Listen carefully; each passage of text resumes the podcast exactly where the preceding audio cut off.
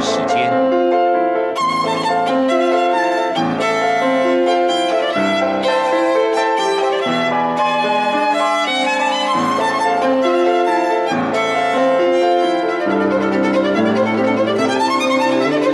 由天安门学生运动领袖王丹主讲。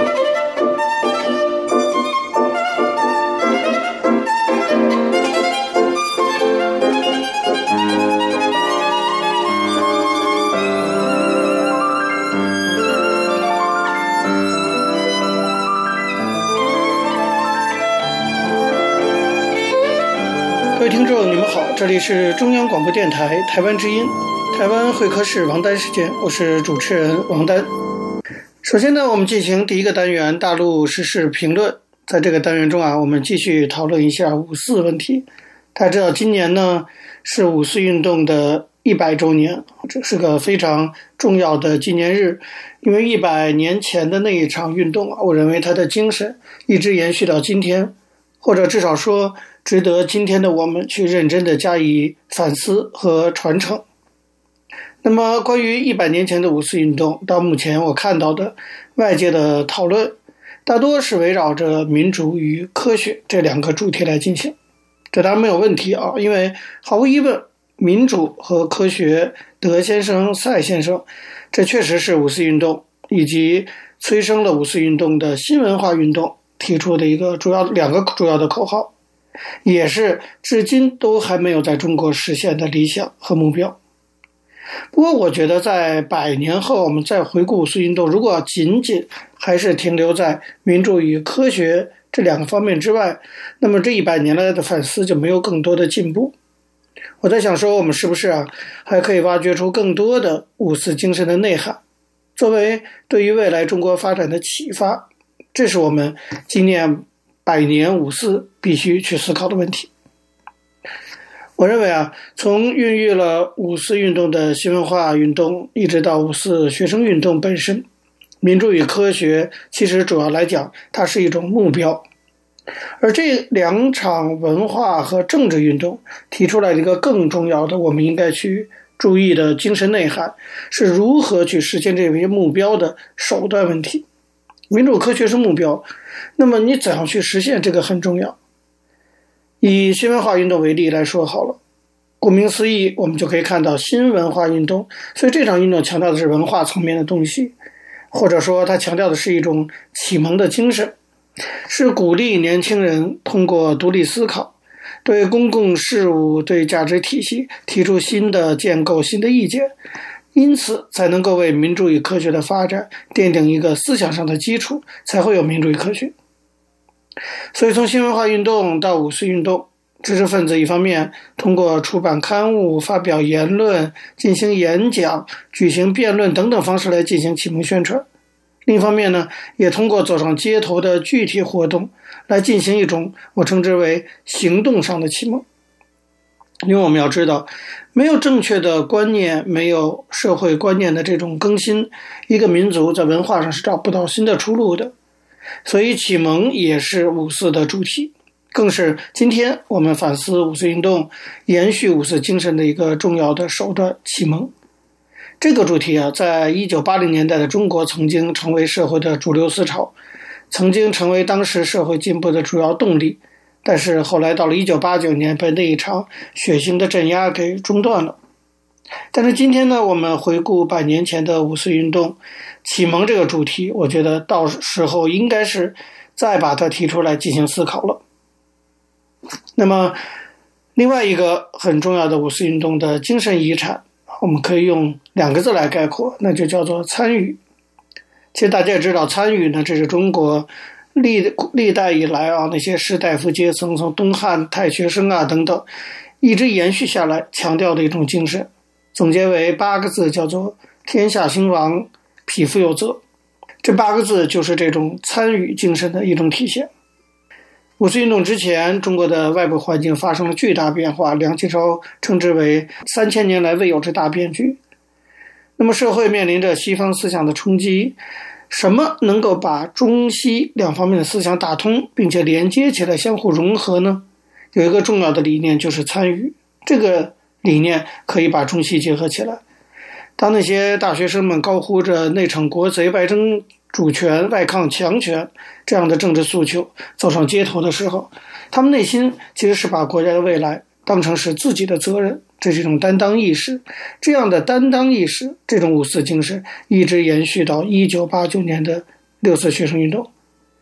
八九年那时候，学生走上街头，提出要民主、反腐败，其内在的精神来源正是五四运动展现的这种担当意识、这种参与精神。我记得那时候我还在北大念书的时候，参与了这场学生运动。在当时啊，关于担当意识的讨论非常非常的普遍。这正是对五四，当时五四七十周年，正是对五四的精神这种传承。所以呢，正是在这个意义上讲，我们才说。六四，它在某种程度上其实是五四的一种延续。那么今天，当中国面临新的很关键的一个转型时刻的时候，当我们再去回顾一百年前的五四运动，并且纪念三十年前那一次轰轰烈烈的爱国民主运动的时候，参与这样的概念是不是更应当拿出来进行讨论呢？那当我觉得答案是肯定的。今天中共官方啊，对于五四运动也进行百年回顾，但是进行了刻意的那种扭曲。说起来，这当然一点也不意外哈，这是我们可以想到、想象到的。但是从我们民间的角度来说，对于五四精神，我觉得应该有相当的反思，甚至是一种批评性的反思。包括对于五四运动体现出来的那种爱国主义的背后，是否有激进主义的倾向呢？是不是给中国之后的社会发展也在某种程度带来了负面影响呢？这些我觉得都是可以讨论的。但是不管怎么样，我认为我们必须看到的一点是，五四运动它作为当时的社会精英那帮知识分子，尤其是大学生、青年知识分子，作为他们这一批人对于整个中国面临的社会大变局的一种反应性的行为，其背后的精神内涵，我们绝不能。仅仅的用简单的那些概念，像爱国主义啊、激进思潮啊，用这些东西去涵盖。我们必须要在那些非常复杂的精神光谱中，挖掘出更多的内涵来。这样做不仅是说一百年来的这种反思，我们要还原一百年前那场五四运动它本来有的面貌，不仅仅是为了这个，更重要的是说，为了对中国未来的发展提供从历史中传承出来的精神资源。我认为五四运动虽然已经是一百年前的事了，但是它所内涵的这些东西，包括启蒙，包括参与，那么对今天中国的发展，对未来中国的发展，仍然都是非常重要的。虽然这些理念啊，一百年来都有不断的提出，但是我们一定要知道，这些理念其实很早在五四运动时期啊就已经提出了。那么我们可以把它归结为五四精神的一个部分。我认为，只有让这样的五四精神重新的去复活，啊，并且用这种复活的五四精神来指导今天中国的思想、文化、政治的建设，来指导未来中国发展的方向，把五真正的五四精神能够通过我们今天的实践继续传承下来。我认为这样的纪念方式才是对五四运动最好的纪念。要不然，如果我们仅仅是一百年，只是又又再讲一遍民主与科学的诉求啊，回顾一下当年发生了什么事情的话，我觉得其实意义并不是特别大。更重要的是，我们能不能用一百年前的事情，挖掘出其中好的东西，拿来为今天所用。各位朋友，由于时间的关系，讲到这里，我们休息一下，马上回来进行下一个单元。我曾经问个不休。你何时跟我走？可你却总是笑我一无所有。我要给你我的追求，还有我的自由。可你却总是笑我一无所有。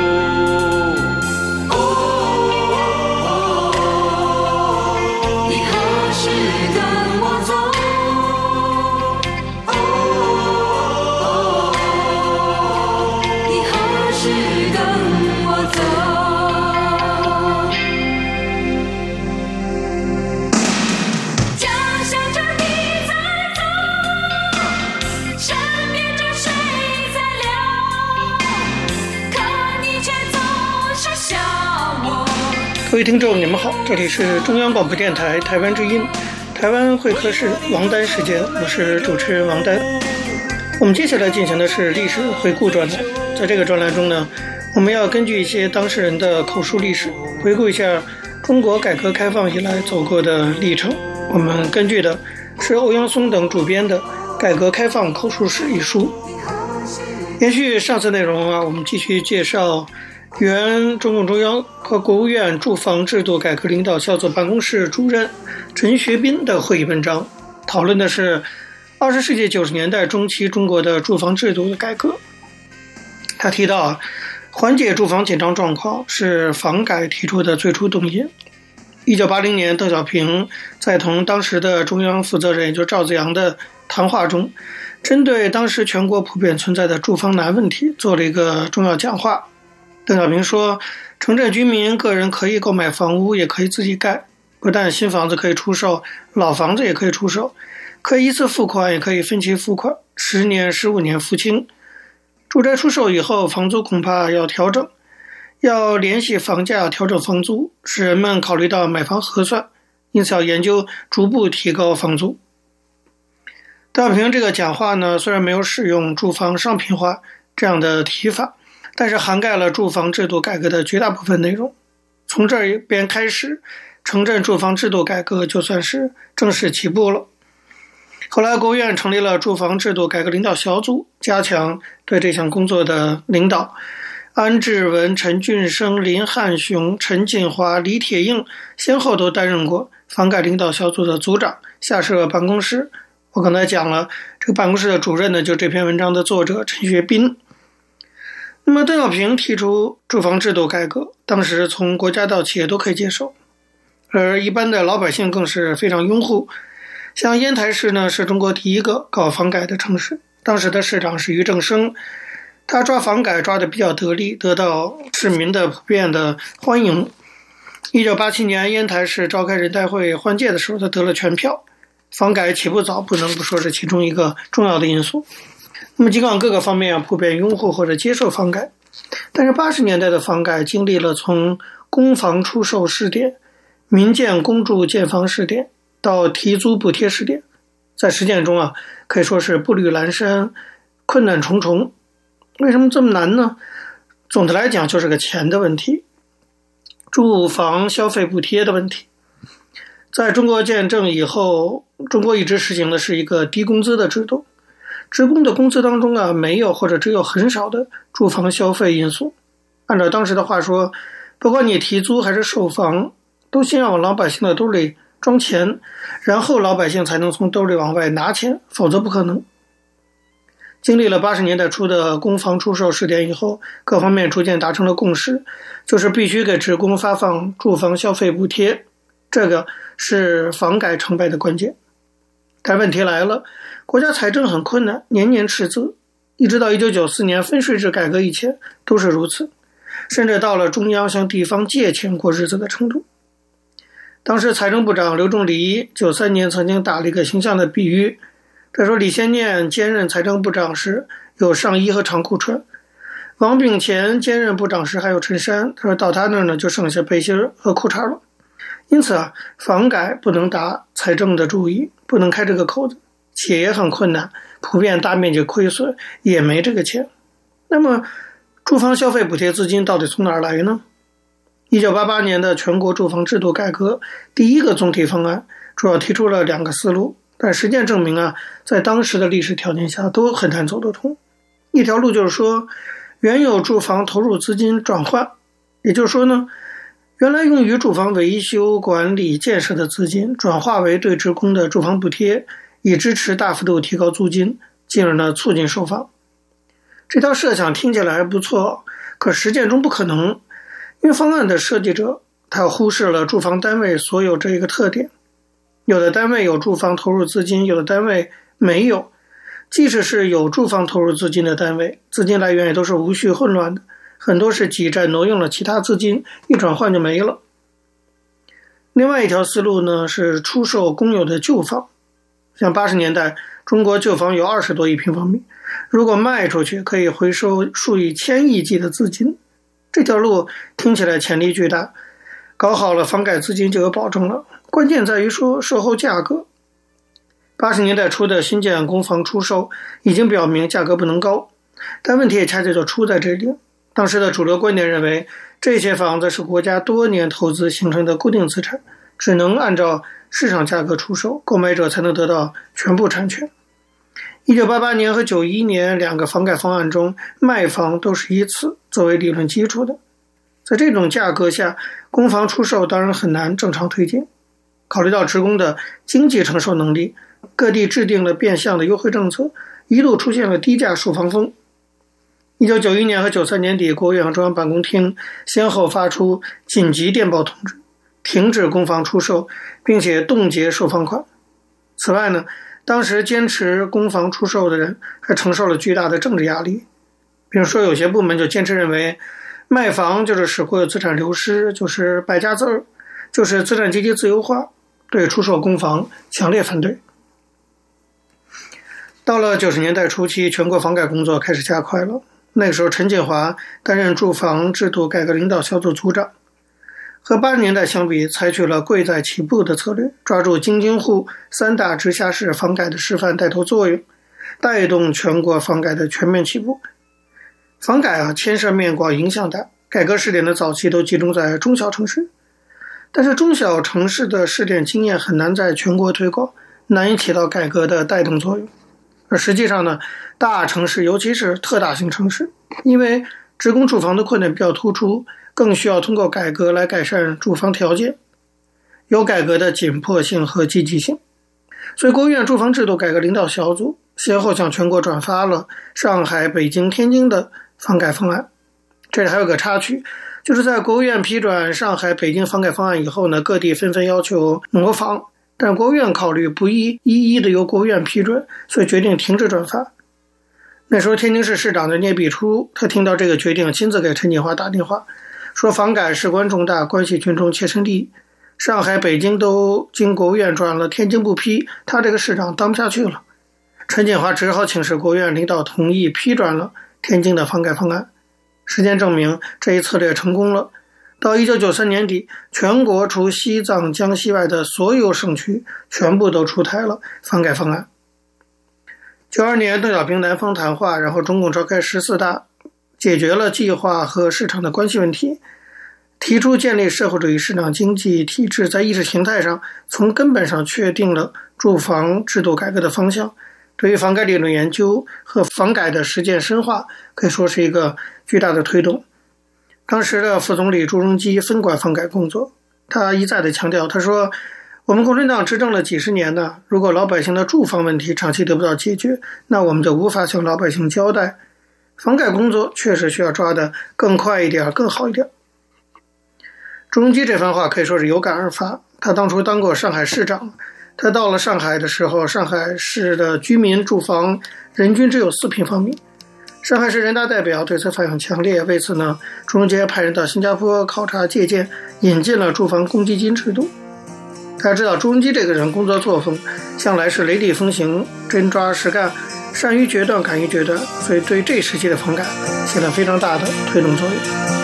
各位听众，由于时间关系，讲到这里，我们休息一下，马上回来进行下一个单元。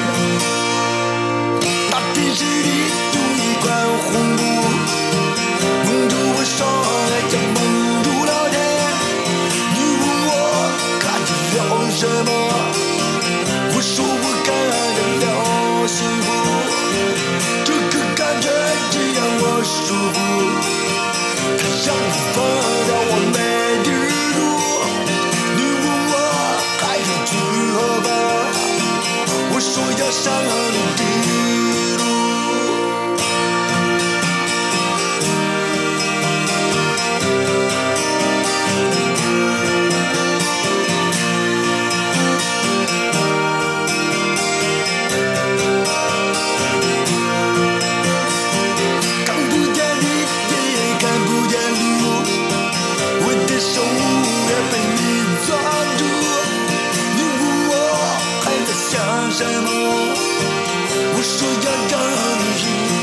各位听众，你们好，这里是中央广播电台台湾之音，台湾会客室王丹时间，我是主持人王丹。在今天的台湾经验专栏中呢，我们要继续介绍的是台湾公民社会发展中非常重要的一个部分，那就是社区大学的经验。希望这些经验呢，以后也可以成为中国大陆未来类似建设的借鉴。在此之前呢，我们大概用了几个月的时间啊，来详细的介绍社区大学在台湾的发展过程。啊，从理念到课程的设计，到具体的课程内容，到产生的社会影响，我们做了一个全面的分析和介绍。那么，关于台湾社区大学的经验呢，我想基本上到这样也就介绍的差不多了。那么，利用最后这一次的机会呢，我来给大家介绍一下，具体从法规上讲，台湾社区大学所受到的法规的这种限制。好，那这种法规。啊，我们我觉得也是可以未来中国大陆类似建设去参考的。我们首先介绍的是台北市的社区大学设置及管理办法，这是中华民国九十六年八月二十一日台北市政府订定发布的相关管理办法。办法规定第一条，台北市政府为提供十八岁以上社区居民终身学习机会，提升其人文素养与生活职能，培育社会健全公民及促进社区发展。特依《终身学习法》第九条规定订定本办法，所以第一条呢，等于就制定了社区大学的办学宗旨。第二条，本办法的主管机关为本府，就是台北市政府，并委任本府教育局执行之。第三条，社区大学由本府自行设置或采委托方式办理。社区大学以委托方式办理时，其受托对象以财团法人或公益。社团法人为限，并以公开招标方式为之。必要时，得直接委托台北市辖区内之学校或机构办理。依前项规定办理委托时，委托时间以三年为限。委托经营经评鉴绩效优良者，得以续约。嗯，第三条很重要啊，就是规定了谁来办社区大学。第四条，受委托办理之社区大学，置专任校长一人。综合社区大学业务，置执行秘书一人，乡里校长办理业务，并得依需要设教务、学生事务、总务、会计、社区服务等组分组办事。各组得置组长一人，组员若干人。本府设置之社区大学，其员额编制由教育局定制。第五条规定，办理社区大学所需之教学及办公场地，除有教育局指定场地之情形外，应由受委托办理之机构于核准开办之行政区内自备。自备场地如有困难，得请求教育局提供协助。前项自备之场地须符合公共安全之相关规定，并报经教育局同意后，始得使用。如该场地之使用需经其他机关之许可者，并应减负该机关许可使用之证明文件。这是关于场地的规定。第六条，社区大学得视居民学习需要，经报请教育局核准后，于同一行政区内设立教学点。前项教学点设置要点由教育局定制。第七条，受委托办理之社区大学，其所需经费应由受托机构自行筹措，但教育局得视其办学绩效及社区发展之需要。酌予经费补助或奖励，前项补助或奖励基准由教育局定之。这边规定了裁员的部分，从哪里来筹措经费？第八条，社区大学课程分学术、社团及生活艺能等三类，并应配合市政及社区发展需要，办理现代公民课程及活动。前项课程开设要点由教育局定之。这里规定的是课程的问题。第九条。社区大学以每年招生两期，每期上课十八周为原则。招生期别有增加之需要时，于报经教育局核准后，始得为之。社区大学应于每期招生三十日前检具经费概算及招生简章，报请教育局核准，并应于每期开课后三十日内，将实际开设课程数、课程名称、学员人数。选课人次及教职员工及学员名册等相关资料送教育局备查。前项招生简章应包含课程名称、课程纲要、上课日期、上课时间、师资简介及收退费规定等事项。第十条是社区大学应依教育局所定之基准办理收退费，不得另立名目加收任何费用。但经教育局专案核准者，不在此限。前项收退费基准由教育局定之。第十一条，社区大学不授予学位。这一条我们以前也讲过，是社区大学，台湾的社区大学啊，目前仍然在努力争取的，就是希望能够授予学位。那么这条规定说，社区大学学员每期修业期满缺席未逾课程总时数五分之一者，由社区大学发给课程修习证明书。第十二条规定，社区大学每年应定期检具下列资料，报教育局备查：一、年度营运计划；二、教职员工名册；三、上年度营运成果报告；四、经会计师签证之上年度决算等财务报表；五、教育局拨付补助款之核销凭证。这个呢是等于是规定了哈政府怎样监督社区大学的办理。第十三条。教育局得定期或不定期监督与辅导社区大学之业务及财务状，其办理不善者，得限期改善；逾期仍未改善者，得使其情节停止或减少补助或终止契约。第十四条，教育局对社区大学得进行评鉴，作为改进或委托办理续约之依托。前项评鉴实施要点由教育局定之。第十五条，本办法自发布之日施行。那么以上呢，就是比较早的一条哈，社区大学设置及管理办法，这是台北市颁布的。我想这样的具体的法规，其实也是可以给中国大陆未来类似社区大学的建立提供一些借鉴和参考的哈。好，就像我刚才讲的，关于台湾社区大学的发展呢，到这里呢，我们就告一个段落了。那么我还是要强调说。在台湾公民社会发展的过程中，社区大学扮演了一个相当重要的角色。这个角色不仅仅说它作为一个教育机构，是延续了成人教育这样的一个教育宗旨，让很多的公民在大学毕业以后能够通过社区大学继续学习知识。